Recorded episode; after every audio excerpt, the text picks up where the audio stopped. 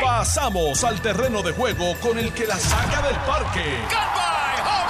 Le estás dando play al podcast de Noti 1630. Pelota dura con Ferdinand Pérez.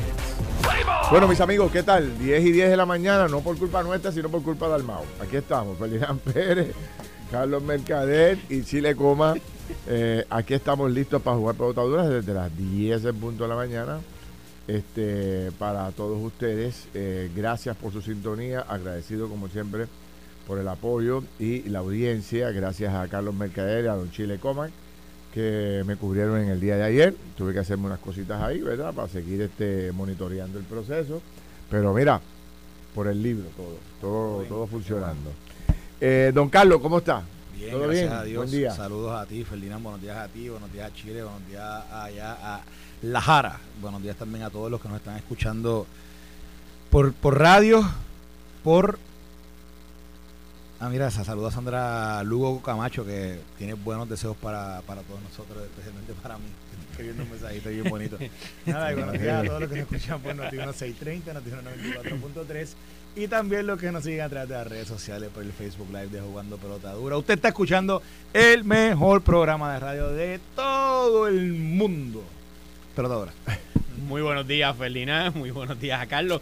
Y muy buenos días a todo ese público que día a día nos escucha y nos escribe por las redes. Como siempre, un privilegio poder compartir con ustedes hoy. Igualmente. Bueno, mira, en términos generales, me gustaría un poco profundizar sobre lo que está pasando en Ponce. No hay juez para atender el caso del alcalde de Ponce. Está difícil la situación. Señores, eh, dos jueces en cuestión de minutos se eh, inhibieron en el día de ayer. Vamos a hablar de las razones. Ahorita más tarde vamos a hablar con el juez, con el juez Irán Sánchez, que nos va a poner al día un poco de, de esta controversia. Eh, también, eh, no quiero dejar pasar. eh, ¿Tú lo sacaste ya al aire? Ya, Carlos? ya están al aire, ya están. Eh, la entrevista que le hace Carlos Mercader a- al juez federal Lafite. Héctor Lafite. Héctor Lafite es un espectáculo de entrevista. Está en tu Está en YouTube. plataforma Está en de- YouTube. de sí, YouTube. en el canal Carlos Este, Mercader. Pero un espectáculo de entrevistas, sobre todo en la comparación que él hace del sistema local versus el sistema federal. Y tan pronto tú lo escuchas, le tienes que dar la razón obligado, porque es que, Sí, es, que es interesantísimo. Vamos a ver si podemos escuchar un poco durante el día de hoy, si no en la semana o mañana, cuando Carlos esté ready para poner un cantito de esa parte, lo, lo hacemos. Eh, el gobernador ayer presentó dos medidas importantes para combatir el abuso con la mujer. Las leí, están bien buenos la- los dos proyectos. Me parece que se le debe dar eh, vista rápido a estas dos medidas. Eh, también, bueno, en términos federales, que, cómo afecta a Trump eh, la pérdida de la inmunidad, porque él estaba pensando que tenía inmunidad y que no lo podían juzgar por el caso del 6 de enero allá en el Congreso, eh, aquella invasión que hubo eh, de personas allá a destruir o a buscar justicia, a tratar de cambiar el resultado electoral del 2020, pues eh, en un tribunal de apelaciones dijo que el hombre Nacarile no tiene, no tiene inmunidad para ese tema. Eh, en- interesante lo que eso significa pa- para él, pasados y futuros presidentes. Exacto, exacto.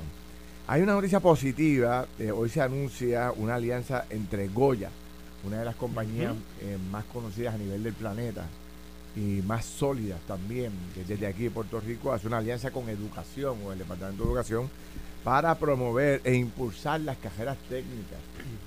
Y escuchaba ayer a Unanue, que es el Sí. presidente de Goya, persona que tiene acceso directo al, al expresidente Trump, Y, amigo de Trump. Y de otros. y- de los presidentes, los presidentes. eh, hablando de la importancia para Puerto Rico de las carreras cortas, carreras técnicas, y de un, de, de un despliegue de información brutal, que es lo que decía él, un poco, empresas como la de él, o sea, que necesitan cientos de trabajadores diariamente, están buscando empleados diestros en carreras técnicas. Así es. O sea que vamos a despertar, señores. Ese es el nuevo mundo. ¿sabes? Hay que orientar a nuestros hijos y a nuestros nietos sobre el particular. Yo quiero uno que quiero que sea piloto de, de, de aviones y helicópteros. Yo digo, ahí es que está el billete, papi. Vamos, vamos a enfocar a mi nietecito. Lo tengo ahí a ver si, si, si llega o no llega. Eh, hay un debate también eh, sobre lo que le pasó a Lizy Burgo ayer. Sigue corriendo, que Tatito y que la sacó, que no la sacó, que si la mascarilla crimen. se puede. Pero fíjate que lo que quería traer aquí al juego brevemente, porque Eh, eh, eh, hay otra noticia donde plantea el nuevo choque legislativo que hay. El choque entre Tatito y, y José Luis Dalmao es en serio, es Se en grande. Sí, y Dal- Dalmao le zumbó, duro. un derechazo que. Casi siempre es Tatito tirando para el otro lado. En esta es Dalmao. Que está retomando los tiempos de cuando era cuando era este el titán de la llanura. Dalmao sacó ah, esa zurda. Está, empezando a soltar la mano porque tú sabes, el hombre no tiraba ni un yoyo hace tres años.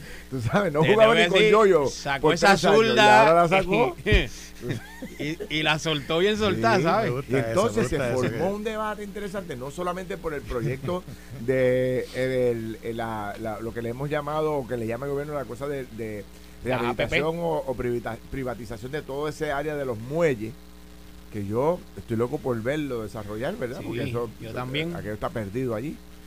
Pero o ahora es por el tema de, eh, de la vacuna, el COVID.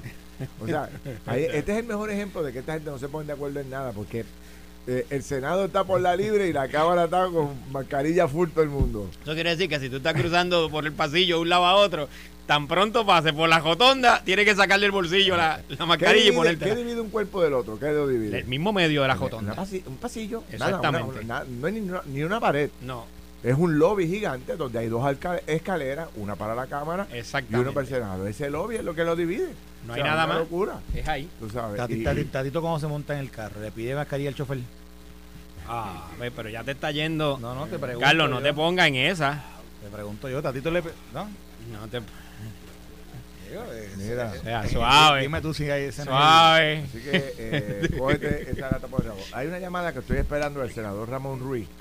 Que mira a ver si te lo monitoreas o lo puedes llamar. Nuestro amigo jamoncito. Sí, el senador que nos va a hablar de este proyecto de ley, que es el proyecto 1267, que eh, eh, eh, enmienda la ley 77 del 19 de junio del 57, conocida como la ley del Código de Seguridad de Puerto Rico, a los fines de ampliar el monto, la manera y el marco de las multas y penalidades contra las aseguradoras en Puerto Rico.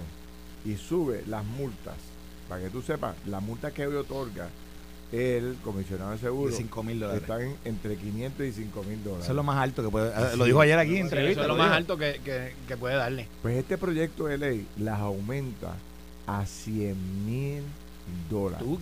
Las violaciones cometidas por los planes médicos contra los ciudadanos de este país ahora de verdad van a tener consecuencias.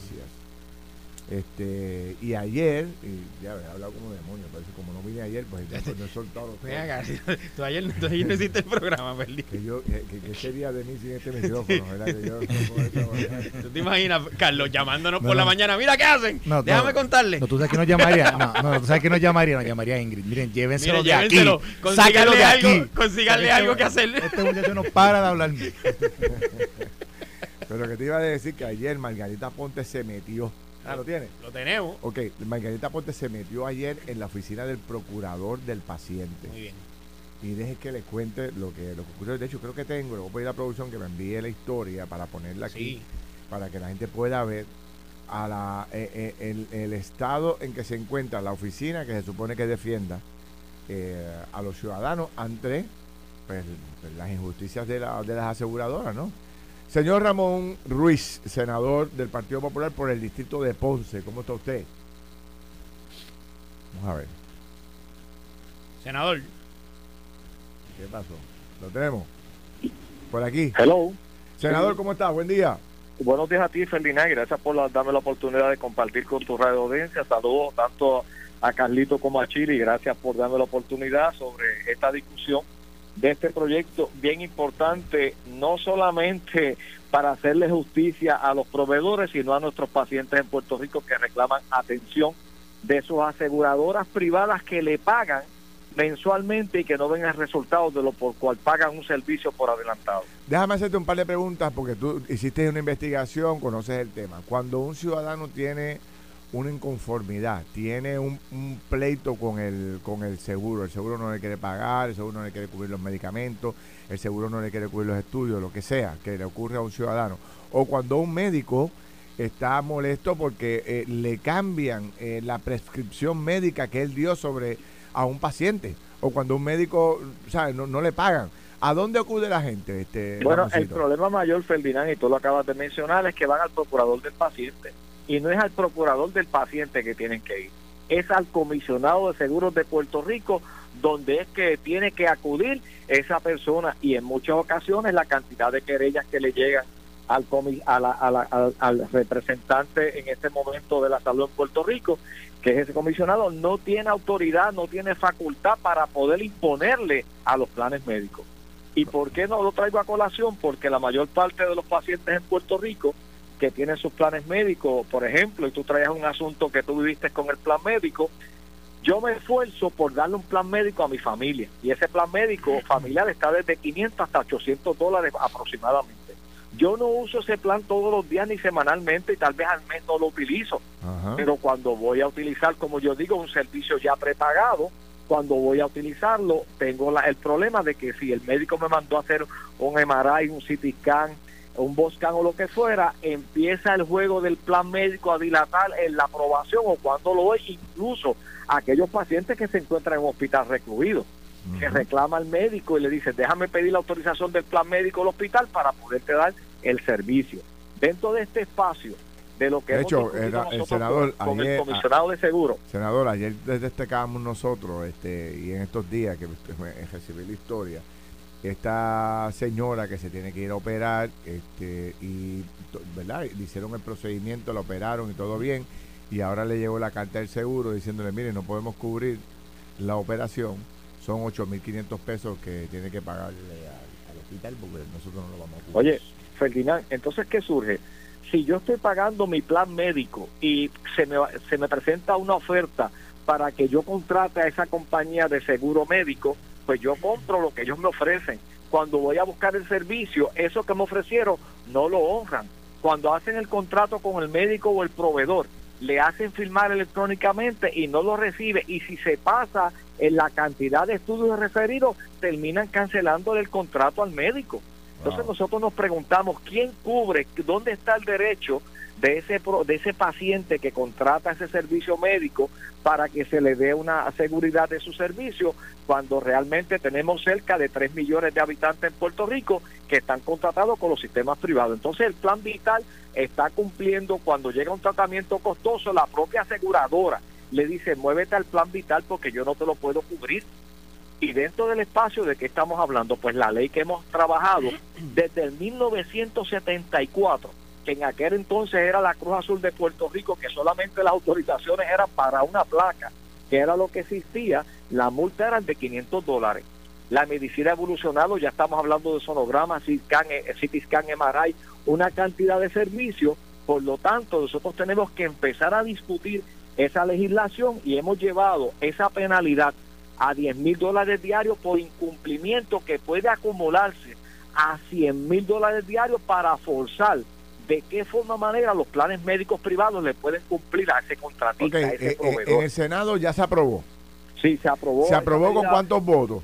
25 votos presentes, porque ¿De dos legisladores estuvieron ausentes de 27, estuvo ausente Anaíma Rivera Lacén y Tomás Rivera Chá, que los dos votos eran a favor de la medida. O sea, que, que estamos hablando de que es por unanimidad en el Senado de Puerto Rico. Oye, y esa medida, Ferdinand, por unanimidad, porque reconocemos que hay que hacer algo con los planes médicos. ¿Cuánto tiempo ya, pasó a la Cámara? ¿Cuánto tiempo lleva en ah, la Cámara? En la Cámara pasó el 17 de octubre a la Comisión de Derechos del Consumidor y Servicios Bancarios desde el 17 de octubre. Que usted sepa, han hecho vista pública, han hecho Yo le he dado seguimiento, lo que se nos expresa que solicitados memoriales, que están en espera de los memoriales, y como yo le dije, vean el informe de la Comisión de los Jurídicos que lo trabajó, donde están las ponencias memoriales donde todo el mundo avaló la medida, el propio comisionado de seguro de Puerto Rico me dijo a mí públicamente en, el memorial de que avalaba la medida porque necesitaba herramientas en ley, entiéndase las penalidades o multas, para poder obligar a la aseguradora. Porque una multa de 500 dólares de 1974, que acumula al año 600 mil dólares para el plan médico, eso no es dinero. Eso no es dinero. Por lo tanto, si nosotros forzamos que le duela a los planes médicos, van a establecer, y Ferdinand, yo tengo que decir algo bien importante, porque ayer no lo pude hablar en tu programa, pero quiero privilegio personal. Claro. Cuando yo me fueron, yo, tuve un problema con un riñón, y el médico, el, el endocrinólogo me recomendó que fuéramos a agotar litotricia en vez de la operación de abrir el riñón. y lo establecimos. Cuando yo voy a pagar el deducible al hospital, me dicen son 45 dólares. Cuando muevo facturación y regreso a traerlo, me dicen, no, no, mire, aquí hay un error. Usted tiene que pagar 1.850 dólares de deducible. Wow. Y yo le dije bien claro, yo no tengo problema si la tarjeta de crédito lo aguanta y la tarjeta lo aguantó. Ferdinand, cuando yo le hago la reclamación a los amigos que me están escuchando a través de tu programa, que es una radio audiencia grande y cautiva, yo tengo mi esposa, mujer sabia, tiene un plan suplementario para que estas cosas se dan, pues tengamos un seguro adicional. Y yo me muevo a ese plan para reclamarle ese deducible que yo pague. Sí. El plan médico me dice, consultamos con su plan primario y usted no se le podía cobrar ese deducible. Me informan cuánto era el deducible del plan médico que yo tenía que pagar y apenas llegaba a 700 dólares. Yo fui al hospital, le hice la reclamación y estoy en la espera tres meses después que Mira. el hospital me reembolse a mí lo que me cobró de más. No, no, no, no, no. no. Oye, Ferdinand, eso porque yo tuve ese plan y si yo no lo hubiera tenido, Sí. me quedaba con lo que me cobraron. Oye, Ramoncito, una pregunta y tengo que ya este pausar. Eh, ¿Cuán fuerte está el cabildeo de las aseguradoras en contra de esa medida? Bueno, yo no sé si eh, cómo está ese cabildeo. Yo te puedo decir que cruzó de la Cámara al Senado. Este servidor no se me inmutó en nada porque cuando yo trabajé la medida que discutí con tu programa, que se convirtió en la Ley 30 del 2023, referente a los 80 millones que los planes médicos le debían al recinto de ciencias médicas, donde yo acorté todo lo que era el proceso de conciliación y en vez de dos años abiertos lo bajamos a 60 días y obligaron a pagarle los planes médicos porque entonces el comisionado de seguro tomó acción directa en la legislación que si en 60 días no se liquidaba y llegaba donde mí, yo tenía 20 días para tomar acción, le asignaba un 15% adicional al reclamo de la deuda, los planes médicos empezaron a pagarle al recinto ciencias médicas. Y, a, y a este servidor no se han atrevido a llegarle y te auguro que en la próxima me quedaré sin plan médico porque ellos tienen el derecho de determinar quiénes son a quién le contratan. Mira, Pero mañana, espacio- mañana nosotros vamos a tener a, a Estrella Martínez, que es la presidenta de la comisión que tiene a cargo ese proyecto, para darle seguimiento y ver cuándo lo van a bajar y para que el país entero lo apoye, porque esto es una medida que hay que, hay que aprobar. Te felicito, Oye, Ramoncito. Ferdinand, Ferdinand, y lo puedes bajar por descargo, tienen informes de la, de, de la Comisión de los Jurídicos del. Senado, como decimos eh, vulgarmente, a prueba de, de bala y bien sustentado. Muy bien. Gracias, Ramoncito, senador del distrito de Ponce por el Partido Saludos, senador. Hablamos más tarde, gracias. Bueno, qué, qué, qué interesante. ¿eh? No, interesantísimo, interesantísimo. Sí, Yo sí. creo que, bueno, ya, fíjate, Ferli, mucha gente dice, es interesante porque la gente rápido, la gente tiene tantas opiniones y cuando tú saliste con el reclamo de, hablando sobre tu historia personal, mucha gente dice, ah, qué lindo, Ferdinand, que bebe, bebe, que él puede. Sí. Pero, pero lo que, lo que yo creo que es algo que la gente también se da cuenta y, y es que si no viene Ferdinand y lo dice y no utiliza su espacio, pa- cuando de momento tú lo dices y sale toda esta avalancha de personas que viven o que han vivido lo que tú viviste, pues es entonces cuando la gente se da cuenta del impacto que tiene, que tiene tu voz y que tiene en ese momento el reclamo que estás haciendo y mira como, como de la, del- de la acción, de momento ahora hay una posible legislación, hay una posible cosa. Y de nuevo, algo que hacía falta hacía tiempo. Sí, o sea, sí. algo que, algo que, que estaba, que, que- que, de nuevo, que impacta a miles de personas en Puerto Rico. Así que yo Y le yo- mandé, le mandé una nota al gobernador, le dije, gobernador, póngale el, no- la- la- póngale el ojo a esto, se lo estoy pidiendo a los presidentes de los cuerpos. Esto no es un relajo, mano, esto de No, verdad que es una cosa seria. no, no, de la salud y, es- estamos en el momento idóneo para así hacerlo. Claro. El comisionado de seguro está full, está on board Sí. completamente. Tienes a los legisladores, ya tuviste en el Senado 27 a 0 a favor de la medida. En la Cámara estoy seguro que van a tener que actuar porque a- aunque no quieran, la presión pública es brutal. Tengo cientos y cientos de testimonios. El país entero se ha identificado y le agradezco a todos los demás medios, a todos los demás analistas, a todas las demás personas que lo están tocando porque esto no es un tema mío solo. O sea, en la medida que todos demos la batalla, que todos los demás programas y todas las demás emisoras le metan el pecho a esto, lo vamos a lograr porque hay que poner respeto. O sea, es un asunto de respeto, de dignidad. Es un asunto de, que estas compañías tienen que tener sensibilidad ante un paciente que paga todos los meses por un por un, Un plan servicio. médico. Seguro. Mira, Mira, déjame ir a- porque tú- déjame ir porque- al- Porque tú viniste así tan bien vestido. hoy. Hoy estamos, no, no, la gente está, hasta nos, los amigos nos están comentando que para dónde nosotros vamos después de aquí. Pero tú sabes para dónde yo voy y los invito a que vayan. Voy para la vista de confirmación de Nino Correa, ahí en el Senado de Puerto Rico. Voy para allí, yo no sé, a lo mejor lo, a lo, mejor lo acabo de hundir. Pero creo que lo voy a ayudar. No sé, no sé si lo ayudo o no, pero yo voy para allá porque creo que Nino Correa merece ser de una vez y por todas, hermano, tanto tiempo. En propiedad. Se, acaba el cuatreño y todavía, no lo he confirmado. Parece que este va a ser el, último turno al bate. Yo por lo menos quiero, por lo menos desde aquí, desde aquí le estoy apoyando y desde allí cuando llegue por lo menos saludarlo y decirle, estoy contigo, hermano, que ya es hora que te confirme. Tres votos a favor aquí por, a favor de Nino Correa. Si hubiésemos senadores, estaríamos votando a favor de este ya de una vez por todas. Mira, vamos a una pausa, venimos rápido. Estás escuchando el podcast de Pelota Dura, en Noti1 con Ferdinand Pérez. Bueno, regresamos. Estamos aquí jugando Pelota Dura. Eh, yo soy Ferdinand Pérez, aquí está don Carlos Mercader, eh, que pronto tiene noticias, y don Chile Coma. Eh, estamos aquí analizando múltiples temas que me parece que son interesantes y que pudiéramos este, conversar sobre ellos aquí extensamente. ¿Qué le ha parecido a usted? Coméntame breve, Carlos, lo de la inmunidad de Trump. ¿Cómo tú lo ves? El tema este de la inmunidad y Chile. Coméntame brevemente sobre esto para brincar a otro tema rápido. Bueno, mira, rápido voy a, comenzar con decir lo que pasó anoche en Nevada para que la gente entienda. Nevada, que, fue un, que es un estado donde hubo primaria anoche. Interesante porque la primaria en Nevada, esta es la, primera vez que se hace de la manera como se hizo ayer, porque Nevada por lo general, y bueno, por lo general la historia a través del tiempo, Nevada, el proceso de primaria era un proceso de caucus, como lo que pasó en Iowa. ¿Qué pasa? Que desde el 2020 se legisló porque trataron de que Nevada se convirtiese en el primer estado con primaria. Eso, eso antes no ocurría así, siempre es Iowa, pero en el 2020 Iowa tuvo un revolú con el tema tecnológico y finalmente eh, varios estados trataron de ser el primero que Iowa, Nevada fue uno de ellos, por eso cambiaron a primaria. El Partido Republicano decidió que no quería hacer primarias así por voto, eh, nada más, así que hizo dos procesos, primarias ayer y mañana es el caucus el caucus es el oficial porque el caucus es el que el que el que la gente o, el que gane se lleva a los delegados. Son 26 delegados que hay en Nevada. Ayer Nikki Haley, este Ferdinand perdió contra ninguno de los anteriores. Ninguno de los anteriores ganó casi por 30%. Así que sí. Así que ahí, ahí, tú puedes ver más o menos ¿verdad? Cómo, cómo está en el electorado lo de Haley.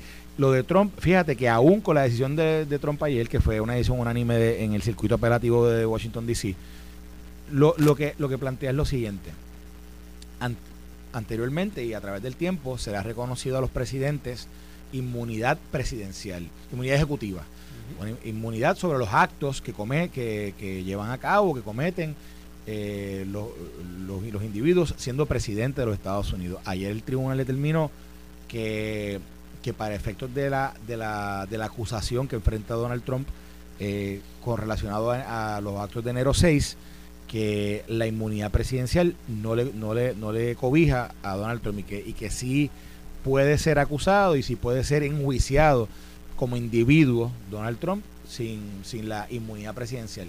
¿Qué significa eso? Bueno, significa que, se, que, que por lo menos después del apelativo o, o después de esa decisión del apelativo, el caso que lleva el fiscal Jack Smith contra él por, por, por los hechos de enero 6 continúa. Ahora esto va para el Supremo. El Supremo mañana tiene una vista eh, presencial sobre el caso de Trump en el caso de Colorado. Recuerda que en Colorado lo sacaron de la papeleta y alegando de que como tiene una acusación eh, una, en violación a la enmienda 14 de la Constitución que habla sobre la traición a la, patria, pues en ese sentido eh, mañana el Tribunal Supremo va a escuchar los argumentos tanto de, Colorado como de la defensa, para eh, ver que, cómo, cómo determina. Posiblemente, ¿verdad? Yo no digo que esto lo van a consolidar, pero el Supremo ya el lunes va a tener este caso en las manos y la decisión de ayer del apelativo y, posiblemente haya una decisión o varias decisiones que al final del día son las que van a definir el, destino de Trump como, como candidato a la presidencia. Yo, yo lo único que te voy a decir es lo siguiente, Trump sigue e, esta, esta, estas decisiones judiciales o, lo que está pasando, por ejemplo, lo que pasó hace una semana con el, veredicto en el caso de difamación contra que, le haya presentado la, escritora que lo acusaba de haberla violado o de haberla, de haberla hecho eh, acercamiento sexual. Ferdinand no pierde, eh, Trump no ha perdido este popularidad, Trump sigue ganando popularidad Nada le afecta. No, mira lo que pasó ayer en Nevada. En Nevada, Nikki Haley, que supuestamente es la candidata, es la, otra opción, pierde contra ninguna de las anteriores. O sea, porque ahí no estaba en la papeleta. En la papeleta era Nikki Haley y ninguna de las anteriores. Y ella no se puso, no se pudo imponer. Y ella perdió por el 30% en Nevada. ¿Qué pasa? O sea, Donald Trump sigue a galope en, en esa contienda y, posiblemente... Sigue a López, pero sigue teniendo problemas con los tribunales. Bueno, sí, pero ahora ahora esto va a ir al Supremo. O sea, el Supremo, el Supremo es que va a tomar... Y, y, lo, y, lo, y, lo, de la inmunidad presidencial. La oportunidad de llevar esto al Supremo y de convertirse, no solamente, o sea, él, él sabe que esto iba a llegar al Supremo y lo está haciendo con toda la intención para buscar una victoria en el Supremo. Fíjate que la, la contención que los, que los abogados de defensa, Carlos, han llevado, y me parece súper interesante. Él dice, no, no, no, están diciendo que no me cubre inmunidad, si yo lo que estaba era ejerciendo mi poder como presidente, de preservar la democracia en los Estados Unidos. ¿Cómo me vas a decir que no me cubre?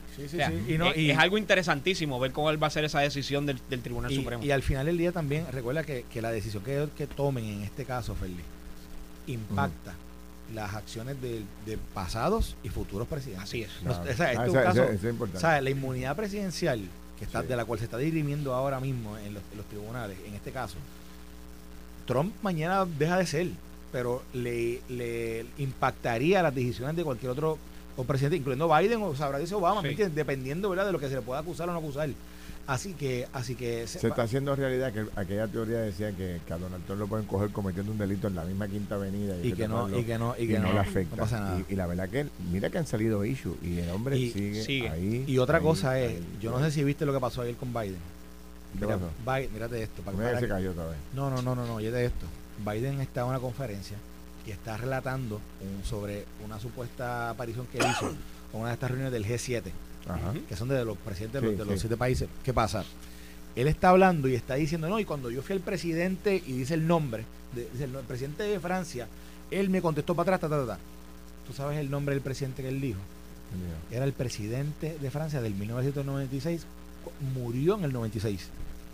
Sea, de la persona que él menciona y que él lo dice con, la, una autoridad. Bueno, imagínate, la autoridad del presidente de los Estados Unidos. Y, y, y, del presidente que está hablando, un presidente que murió en el 1996, hace más hace 30 años. O sea, no se acordaba el nombre de Macron, se olvidó que Macron era el. el, el, y Macron lleva un jato ahí. Sí. Este, así que nada, es para que vea.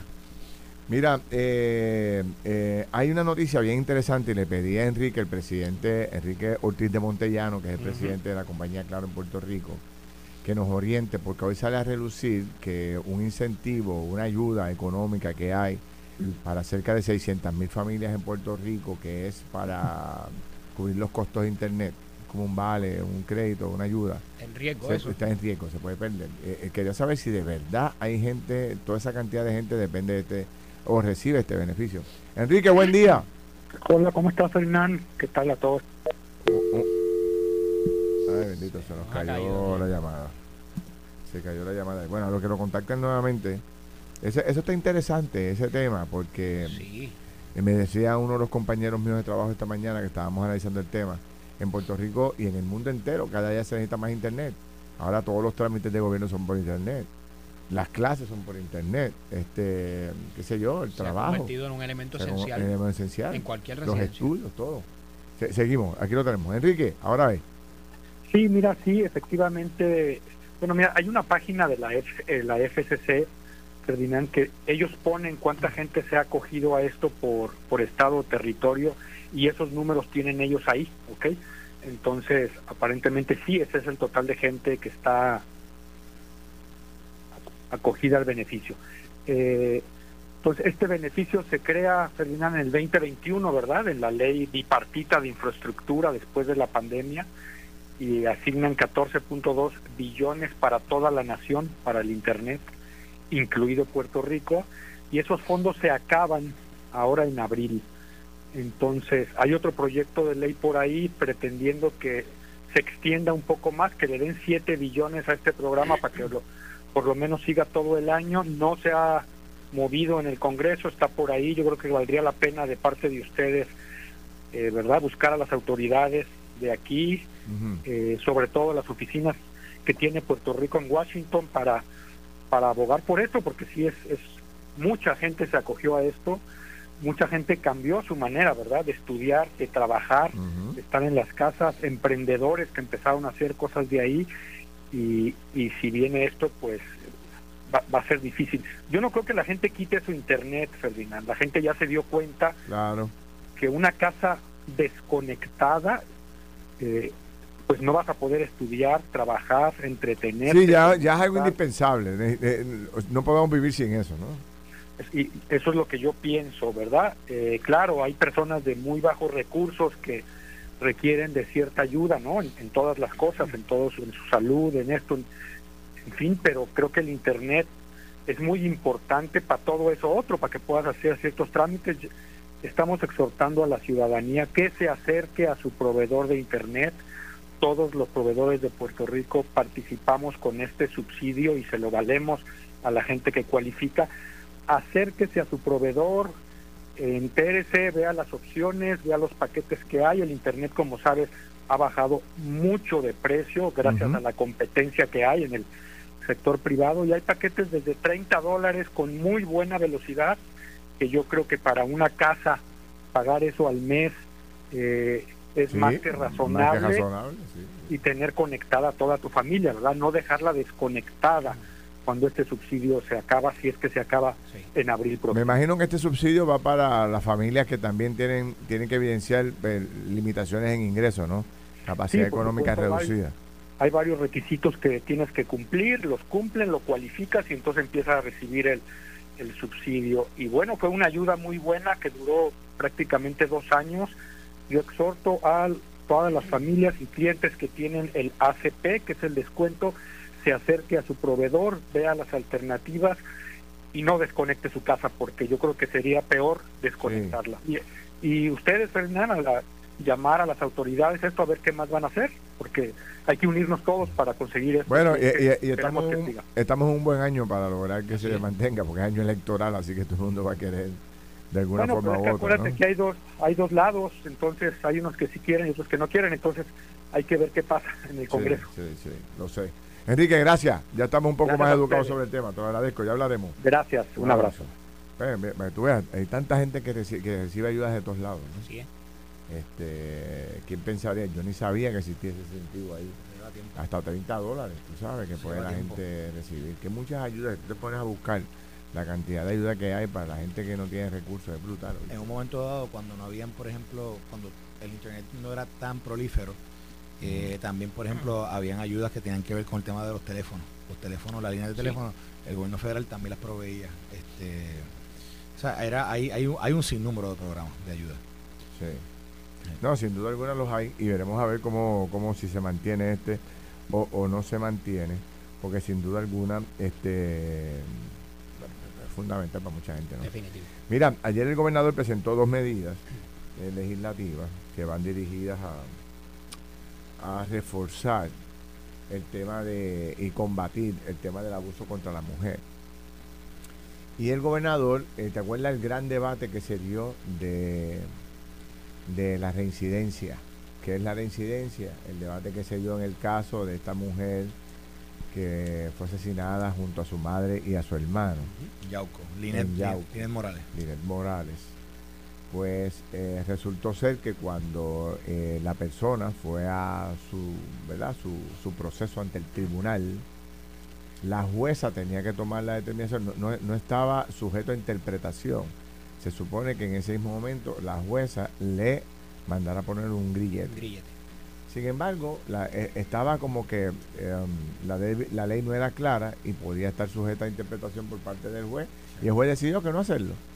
El gobernador está enviando un proyecto de ley ahora para que si hay una reincidencia de esta persona en un caso como este, se acabó la, la parte, la discreción que se le daba al juez. Eh, hemos dicho, la uniformidad tiene que ser la norma para cuando hayan casos como estos, que un juez no tenga que estar déjame ver, ¿para dónde va el viento? No, no, no. no. Mira, la ley dice esto, que en un caso como este, esto es lo que tengo que hacer. Y ya. O que el juez depende del debate que se surge ahí entre defensa y, la fiscalía, ¿no? No, no. Se le está, Oye, la ley dice esto. La ley dice esto.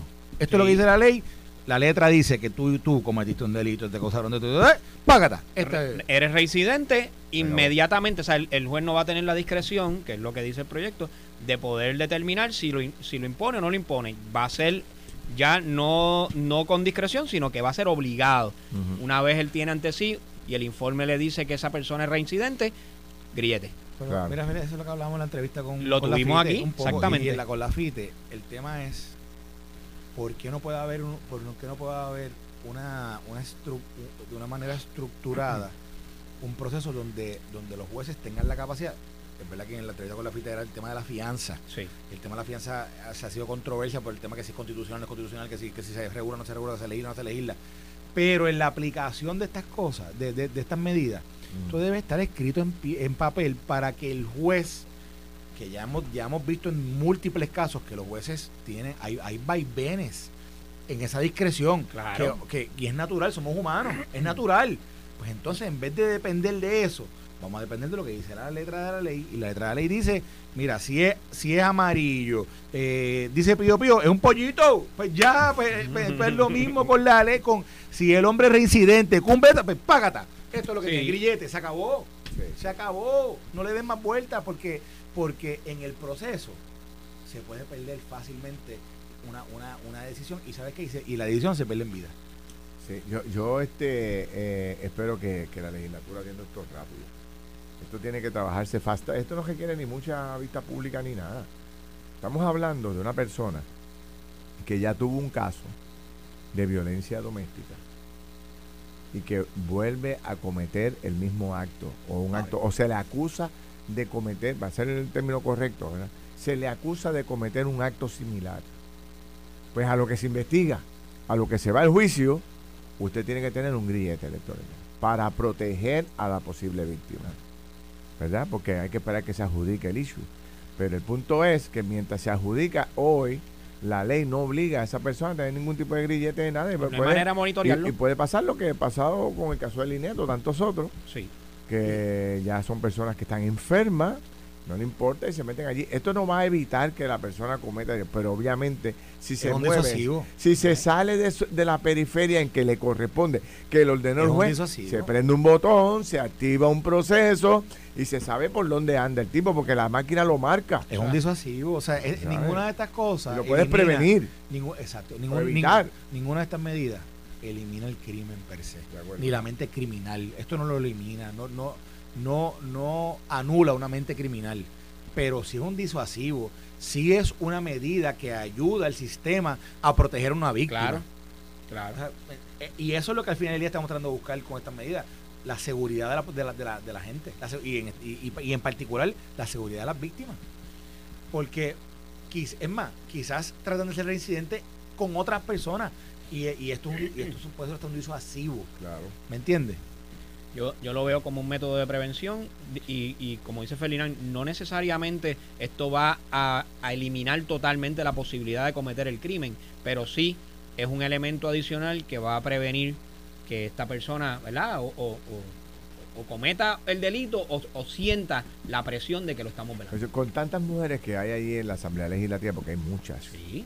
Yo espero que esto corra a las millas, que se apruebe. Es un proyecto que debe estarse bajando o sea, ya. No estar meses debatiendo esto, ¿sabes? Porque es una cosa que yo creo que toda persona en su sano juicio, yo creo que promueve este tipo de pensamiento que ha redactado el gobernador. Sí. O sea, tenemos que ser agresivos en la búsqueda de soluciones. No es pensar y seguir hablando y creando este más procuradorías o comités de emergencia. no. esto es una legislación que obliga al sistema a moverse en una dirección es la dirección de proteger. O sea, usted llega aquí, ven acá, que fue lo que pasó, que el tipo le había quemado la casa a su anterior mujer. Imagínate. Y estuvo ocho años preso. ¿Cómo era que la juez lo dejó salir como si nada? Con una fianza ridícula allí. No. Cinco mil pesos. Cinco mil pesos que te pagando. No, no, que no pagó. No, pagó. Que no pagó porque fue en diferido. Fue, fue en diferido para, para acabar de jorobar. Fueron cinco mil pesos. El 10% eran 500 y fue en diferido, así que no pagó. Y eso es, eh, e, ese es el propósito y me imagino que, debe haber una gran cantidad de personas eh, a favor de eso en la Asamblea Legislativa. Mira, tengo un video, hay que pausar, pero tengo un video. Deja que ustedes vean este video. Lo voy a poner aquí, no sé si lo puedo poner o lo iba a presentar esta noche en Pana Televisión, pero Se lo voy a poner. Vamos a dar la exclusiva aquí. Mira, este es el video de la, de la forma en que asesinaron a esta persona en Gurabo eh, ayer en una frente a una panadería. Deja que tú veas cómo asesinaron a esta persona. Tengo el video completo.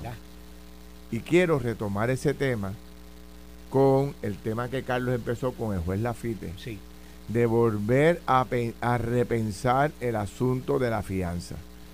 El juez muy hábilmente planteaba, muy interesantemente planteaba, cómo es que el tema de la fianza nunca ha podido eh, lograrse que se le elimine para unos sectores y él hablaba de que son son momentos muy difíciles cuando se eh, distintos cuando se discutió el tema de la fianza en un momento determinado y en los tiempos que lo estamos discutiendo. ahora son dos Entonces, como todo el mundo quiere a Bukele, pues aquí hay una alternativa para atender el tema de Bukele. Deja que ustedes vean el video y a, ver si nos, si nos atrevemos a construir una cárcel especial para este tipo de bandidos. Estos, son sicarios. Matando a sangre fría, 200 tiros al tipo ahí. se cansaron de tirarle tiros. Sin importarle a quién A estas personas los metemos en la misma institución carcelaria que tenemos en Puerto Rico, con todos sus derechos, desayuno, almuerzo, cena, descanso por la tarde, aquí, allá. ¿Ah? O hacemos algo particular para empezar a cambiar el juego. Esto va a generar un debate grande, sé que hay gente que está en contra, pero ¿llegó o no llegó el momento de hacer algo distinto? Esto fue el podcast de Noti 1630. Pelota dura con Ferdinand Pérez. Dale play a tu podcast favorito a través de Apple Podcasts, Spotify, Google Podcasts, Stitcher y notiuno.com.